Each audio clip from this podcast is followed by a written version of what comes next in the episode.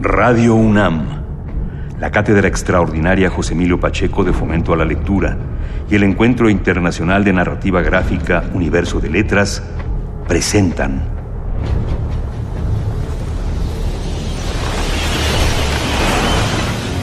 En el capítulo anterior... José Chías lo acusaron de robo a casa habitación, agresiones en la vía pública, asalto a mano armada y asesinato. Y con todo, lo dejaron salir poquito después que a mí. Por lo que supe, usted llevó el caso de su liberación. Soy el doctor Jonás Talavera, tu evaluador psicológico. Antes que nada, voy a pedirte que te relajes y que contestes con absoluta sinceridad mis preguntas. No hay respuestas correctas o incorrectas, tan solo una plática entre amigos. ¿Qué tranza? ¿Qué pasó? ¿Qué fue eso? Ah, se me olvidaba. Algunas respuestas pueden ocasionar que el sistema de electroshock punitivo se active, como le dije. Es cuestión de protección. ¿Sabe lo que creo, doctor? Que a usted le pagaron mucho dinero para dejar salir a un asesino. El asesino de mi familia. Baja el arma, morro. No quieres jalar ese gatillo. ¿Tú eres el encapuchado del que hablan en las noticias? ¿Cómo te llamas, niño? Ricardo Tapia. El día, el Bruno Díaz es un humilde y dedicado mecánico automotriz en el taller de su madrina Alfreda. Pero por la noche, cambia la mezclilla graciente y las playeras deslavadas por unas masculinas mallas de lucha, una capa y una máscara con la que siembra el terror en el corazón de los malandrines y truanes de la Ciudad de México. Estas son las insólitas aventuras del hombre murciélago. Capítulo 4 el amo de las marionetas.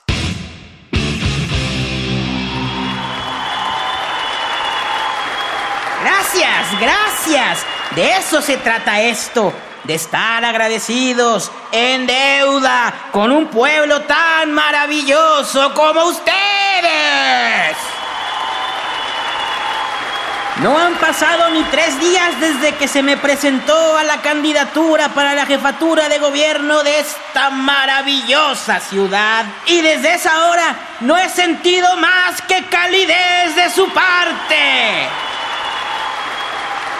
Por supuesto, a quien más voy a agradecer es a los medios de comunicación que de por sí tanto tiempo me han tratado tan bien porque después de tantos actores de telenovela y futbolistas ocupando curules en posiciones que apenas entienden, yo sé lo que pensaron cuando escucharon mi nombre. ¿Otro? ¿Otro actor? ¿Un comediante? Y aún así, las redes sociales han sido misericordiosas al respecto. Las críticas han sido pocas y esas pocas justas. Los cuestionamientos han estado bien fundamentados. La transparencia está en su mejor punto. ¡Pueden investigarme! Soy un hombre más preparado de lo que parezco. Tengo la cara, pero es nomás para despistar. Y seamos sinceros, la solemnidad está sobrevalorada. Si estoy tan preparado como cualquiera de mis dignos contrincantes, ¿en realidad importa que hayamos dedicado nuestra vida profesional? Y en caso de que importe, ¿No es acaso más cercana al pueblo una figura que ha dejado todo de sí? Tiempo, dinero, familia incluso para hacerlos reír, para ayudarlos a paliar las penas de la vida diaria. Si la calurosa aceptación con la que me han recibido continúa y me otorgan el honor de dirigir esta, una ciudad que he amado desde mi más tierna infancia, marquen mis palabras. Crearemos el proyecto de infraestructura más grande de la Ciudad de México un monumento que la rodeará por completo, lo que representa una enorme cantidad de inversión y trabajo. Un monumento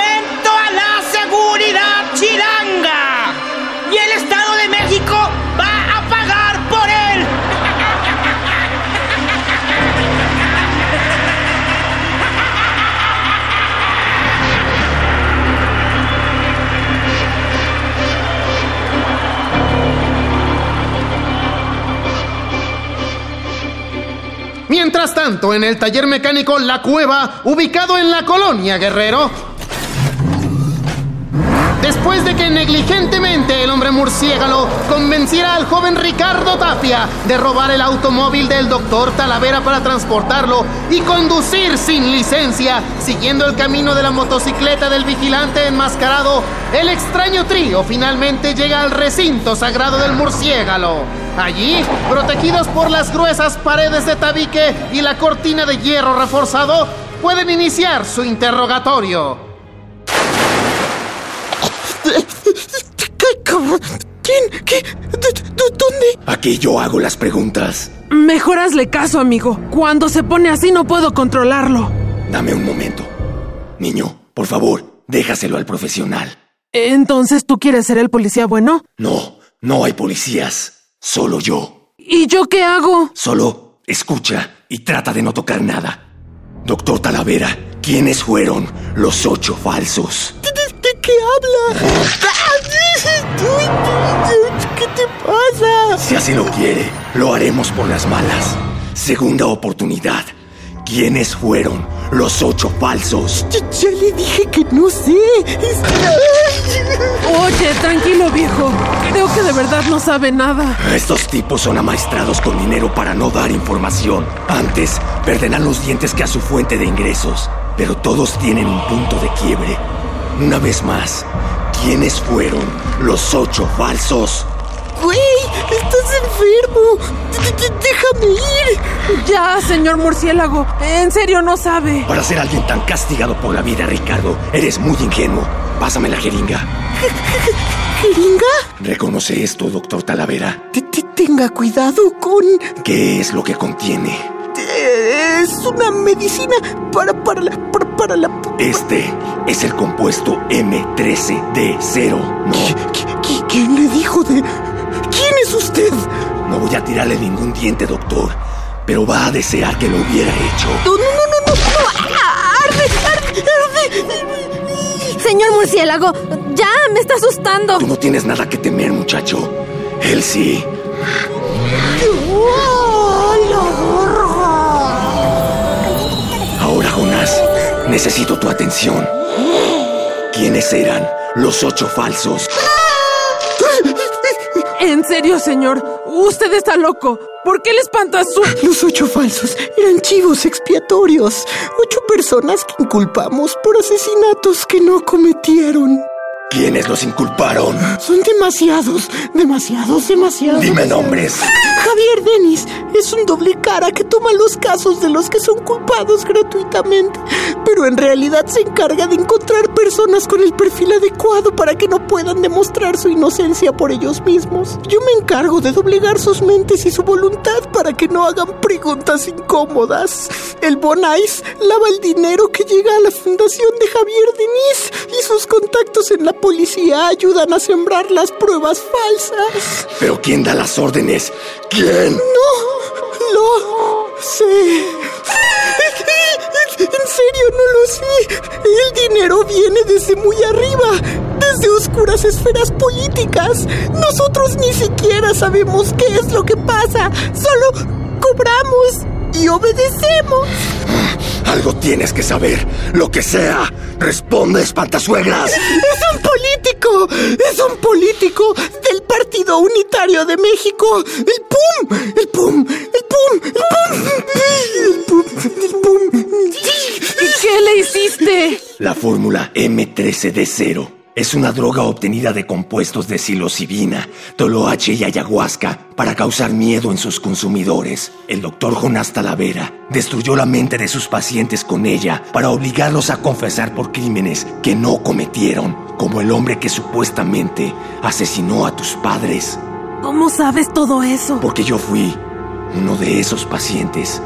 Ahora necesitamos buscar... Maldita sea. ¿Qué? ¿Qué, qué pasa? Es la alarma de proximidad que instalé alrededor del taller. ¿Alguien quiere entrar? ¿Alguien quiere entrar? O sea, como un cliente. Lo dudo mucho, niño. Allá atrás hay una puerta. Corre a refugiarte. No, dijimos que estábamos juntos en esto. Nunca dijimos eso. No es momento de ser un héroe, niño. Claro que sí. En los momentos en que todo se pone más difícil, es justo en el momento en el que uno debe volverse un héroe. Ay, no seas ingenuo. Tras un demoledor segundo de ceguera por la luz de la calle al entrar de golpe al taller, el murciélago descubre con horror quién es la violenta mole que acecha su santuario. ¿Tú? Vaya, vaya. ¿Qué sorpresa tenemos aquí? Y nosotros solo veníamos a buscar a un viejo amigo carcelario y nos hemos encontrado con el premio mayor. La horma en el zapato de nuestra respetable organización. La leyenda de la noche vuelta hombre. El murciélago. Se trata de la pesadilla carcelaria del Bruno El peor recuerdo de su vida como carne de presidio, la triada más sangrienta de la esquina ruda de la lucha libre mexicana, el cocodrilo, el tiburón y su líder, el ya célebre bandido.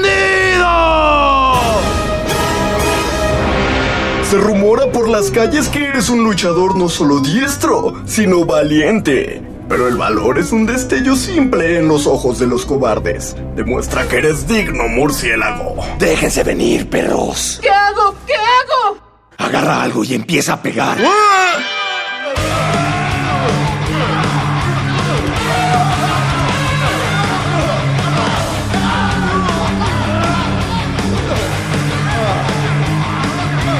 En toda la historia de la radio no se han pronunciado palabras suficientes para describir lo emocionante que es esta batalla.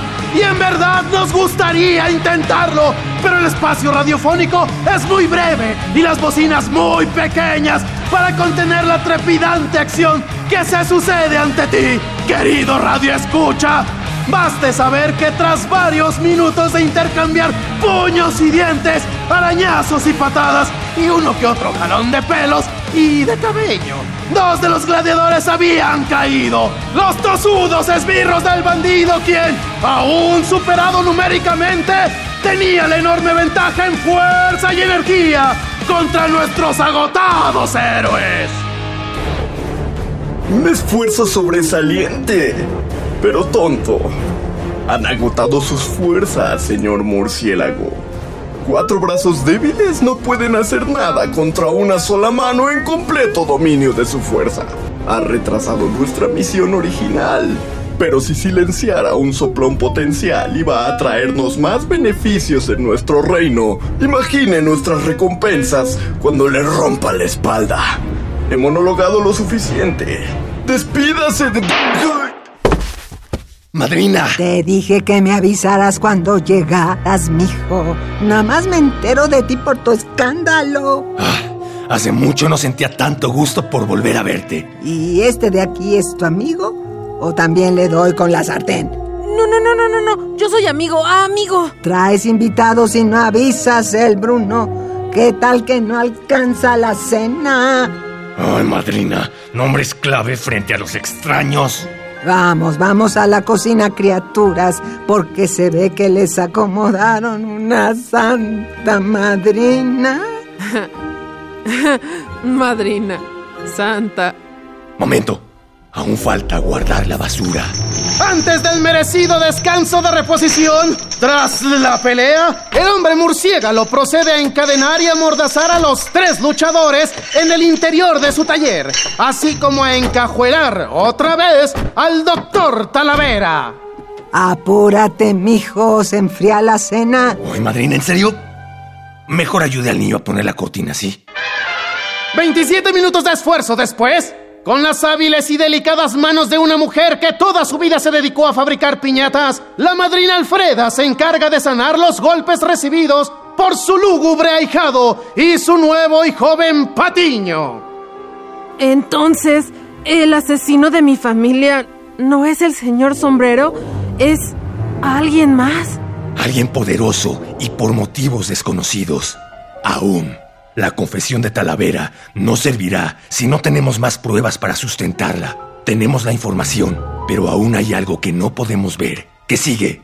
¿Y si hablas con el doctor Frías? Ay, madrina, por favor. Usted quiere que me maten. Pues él te dijo, ¿no? ¿Otro doctor? ¿Y ese qué hace o qué? Nada. No es una opción. Mi hijo, ya. Si tú sabes que no hiciste nada. Pero él cree que sí lo hice, madrina. A ver, pélenme. ¿Ese qué o qué? ¿Nos puede ayudar a encontrar al que mató a mi familia? ¿Y por qué no vamos? Creo que a estas alturas de nada sirve ocultártelo más. En realidad, niño, yo soy... El Bruno Díaz. ¿Quién? Así es, el mismo. Ahora prepárate, chico, porque viene una escena de flashback para contarte mi historia. ¿Un qué? ¡Ah! ¿Qué está pasando? Seis meses atrás, ¿Quién es usted? el narrador. A las afueras del penal de Santa Marta, Acatitla, una bonachona, aunque cansada mujer, espera al hombre que ha cuidado como si fuera su hijo, desde el día en que su mejor amiga y el esposo de ella fueron asesinados en la calle. Como madrina de bautizo del muchacho y pensando que esa responsabilidad menguaría ligeramente la enorme soledad en que vivía, la señora Alfreda Peniche está ansiosa de ver cómo su ahijado, el Bruno Díaz, recupera su libertad después de haber sido culpado injustamente por un asesinato que no cometió. Díaz, a la reja con todo y chivas. Nos vemos luego, mano, nos vemos. Ojalá que no, mano. Mi hijo. Ya estuvo, madrina. Ay, mi hijo, qué gusto. Estás bien flaco. ¿Que no comía? Ay, pues qué te digo, madrina. Mientras recibe por primera vez en mucho tiempo el gustoso abrazo de la mujer, la mirada del Bruno divisa a lo lejos una de las figuras que menos le gustaría encontrarse en esas circunstancias. La de un hombre muy alto, muy pálido, con el gesto aristocrático de quien ha perdido todo en la vida. Madrina, ¿qué hace el doctor Frías aquí? Ay, pues, te estará esperando, supongo. No manches, madrina. Aguado, aguado, ahí viene. Señor Díaz, Doctor Frías. está libre. Eso, eso parece. Supongo que esa es la justicia que merecemos. Oiga, Doc, yo, este, ah, tengo mucha pena. Oiga, perdón. ¿Perdón? ¿De qué va a pedir perdón, señor Díaz? ¿Me pedirá perdón por haber asesinado a mi esposa? ¿Eso es lo que quiere decir? Porque, fuera de eso, me temo que no hay nada más que decir, ¿o sí? Mm, Me lo imaginé. Señor Díaz, cuando decida enfrentar su demonio y hablar del asesinato de mi esposa, sabe perfectamente dónde encontrarme. Buenas tardes. Condenado viejito. Te la dejó barata, mijo. Vámonos.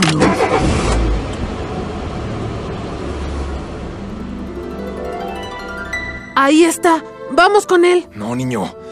Puedo ver el dolor en sus ojos y no. No tolero que piense que yo maté. Pero, ¿y él sabe que no mataste a su esposa? Dices que fuiste uno de los pacientes del doctor Talavera. Fuiste uno de los ocho falsos. Estuviste en la cárcel como un chivo expiatorio. ¿Qué tal que el doctor ese ya lo sabía? ¿En qué te basas? ¿Por qué te invitaría a platicar con él sobre el asesinato de su esposa? No sé, para matarme. O quizá pensó que tarde o temprano querrías descubrir al verdadero asesino. No creo, es suponer mucho. Ay, mijo, inténtale siquiera. Bien terco este. Donde algo le da flojera, ni Dios Padre lo mueve. Ándale, mijo. Vayan con el doctor. Ay, ahorita. No, si quieres al rato que te manden otros sicarios más chonchos. Ándale. Bueno, entonces, vamos, niño, a la casa del doctor Frías. Narrador, haz lo tuyo. Más tarde esa noche,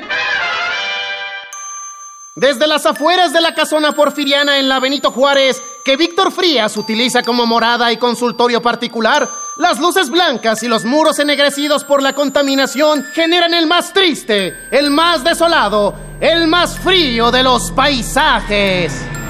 Aquí es, la casa del doctor Víctor Frías. Órale, ¿de dónde lo conoces o qué? El doctor me dio trabajo para arreglarle varias cosas en su casa. La instalación eléctrica, el gas, la plomería, hasta una pared le levanté. Yo venía cada rato aquí. Un día encontré a su esposa muerta. Le habían dejado el cuchillo. El doctor ya le había hablado a la policía y a la ambulancia y cuando llegaron me encontraron al lado de ella. Como a Pepe el Toro. Mejor vámonos. Ya se ha de haber dormido. No, vente, hay que tocar. Ah, no hay nadie. Vámonos. Espérate. ¿Sí? Dig. Ah, el Bruno Díaz. Así que el día ha llegado. Pasen, por favor. La noche es muy fría y pueden enfermar. ¿Qué lo hizo decidir enfrentarme, señor Díaz? Este güey. Doctor Frías, no hay una forma fácil de decir esto, pero tenemos pruebas, motivos poderosos para creer que el asesino de su esposa... Está libre. Pero no soy yo. Ya lo sé, señor Díaz. Siempre supe que usted era inocente. Síganme, por favor. Esto es lo que quería que viera. Ella, ella, ella es... Dígame que esa es una estatua de cera. Ella es mi esposa. Ella no merecía morir. Así que preferí embalsamarla y tenerla aquí para hacerle compañía y recordar, recordar al culpable de su muerte. Ay, no me siento muy bien. ¿Usted sabe quién la mató? Fui yo, señor Díaz. De alguna manera, fui yo. Hace apenas un año yo era el forense más apto y respetado del penal de Santa Marta. Había alcanzado la cúspide de mi carrera y mi talento para manipular los cuerpos no tenía comparación. La gente me admiraba por eso y yo me admiraba a mí mismo. Esa vanidad me hizo acercarme a las personas equivocadas. Desde que me uní al Partido Unitario de México, todo había sido glamour, dinero y excesos. Era un contrato con el diablo que tarde o temprano buscarían cobrarse. Uno de sus miembros, uno muy importante para ellos, estaba francamente loco. Cuando la gente ha alcanzado las altas esferas del poder, señor Díaz, se aburren con facilidad y empiezan a desarrollar gustos muy excéntricos. Este hombre encontró la dosis de adrenalina que necesitaba en el asesinato. El partido no podía permitir que este escándalo se supiera, así que decidieron inculpar a otras personas por los crímenes, personas de bajo perfil que no llamaran la atención. Pero la muerte nunca es silenciosa. Estos asesinatos fueron los primeros, pero no serían los únicos. ¿Cómo llenaríamos el penal de personas inocentes? Así que el señor Denis ideó que podríamos otorgarles la libertad a cambio de que asumieran la culpa de los crímenes. Así le daríamos carpetazo a los casos y solo arruinaríamos un par de reputaciones. Entonces me pidieron que alterara los informes forenses para que cuadraran con las versiones que querían construir de los asesinatos. Y yo cometí el enorme error de negarme. Temerosos de que fuera a revelar algo y como una advertencia para que mantuviera mi silencio, enviaron a su perro ejecutor a castigarme. Mi esposa murió porque yo no supe elegir mejor a mis amistades. Y aún así, cuando vi que lo arrestaban, señor Díaz, preferí guardar silencio porque sabía que el siguiente sería yo. Ay, no ha pasado un día en que no me arrepienta de mis decisiones. Por eso he mantenido aquí a mi esposa, para nunca olvidar que mis actos tienen consecuencias que no puedo evitar por siempre. Santos cuerpos incorruptos. Sé que no puedo devolverle el tiempo perdido, señor Díaz, pero puedo ofrecerle la verdad al verdadero culpable de su crimen. Pues es un inicio. A ver. Juan Naipes. ¿El de la tele? Y ahora nuevo candidato a la jefatura de gobierno de nuestra ciudad. No sé qué está planeando el Puma al presentar a Naipes, pero son un montón de monstruos. Seguramente no será nada bueno. No lo conseguirá, doctor Frías, porque nosotros vamos a detenerlo y a llevarlo ante la justicia. Si usted testifica... Son gente muy poderosa, señor Díaz. Aunque el mismo Naipes confesara, no podríamos hacer nada cuando tienen la ley de su lado. Pero sí podemos exponerlos. ¿Qué fue eso? ¿Vive con alguien más, doctor? No, son ellos, las sombras del partido. Saben que les he dicho la verdad y vienen a matarme. Si bajan las escaleras, van a llegar a las cocinas. Ahí hay una alcantarilla. Pueden escapar por ahí. ¡Deprisa! ¡Se están acercando! No, yo los detendré. Luego se tira al piso, doctor. No, no. He escapado de mi destino por mucho tiempo. Es hora de que lo enfrente. Así les daré tiempo de escapar. ¡Corran! Vayan a la casa de Juan Naipes. Allí encontrarán las pruebas que necesitan. Todo está en video. ¿En video? ¡Ay, degenerado! ¡Corran, tontos! Con esas últimas palabras, nuestros héroes abandonan al arrepentido galeno para internarse en la oscuridad del desagüe citadino, justo a tiempo para huir de la pandilla de sicarios que les pisaban los talones. Tranquila, amor mío. Pronto volveremos a estar juntos.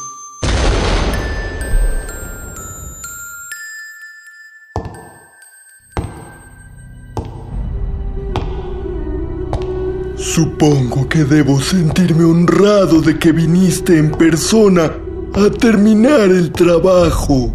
Doctor Frías, ¿cuánto tiempo? Sin ceremonias, cabeza del diablo. Haz lo que tengas que hacer. Le prometo que será un mártir. Doctor Frías se irá con el gusto de saber que le fue útil al partido. Su muerte será la cereza en el pastel de nuestra victoria. Quémenmelo todo.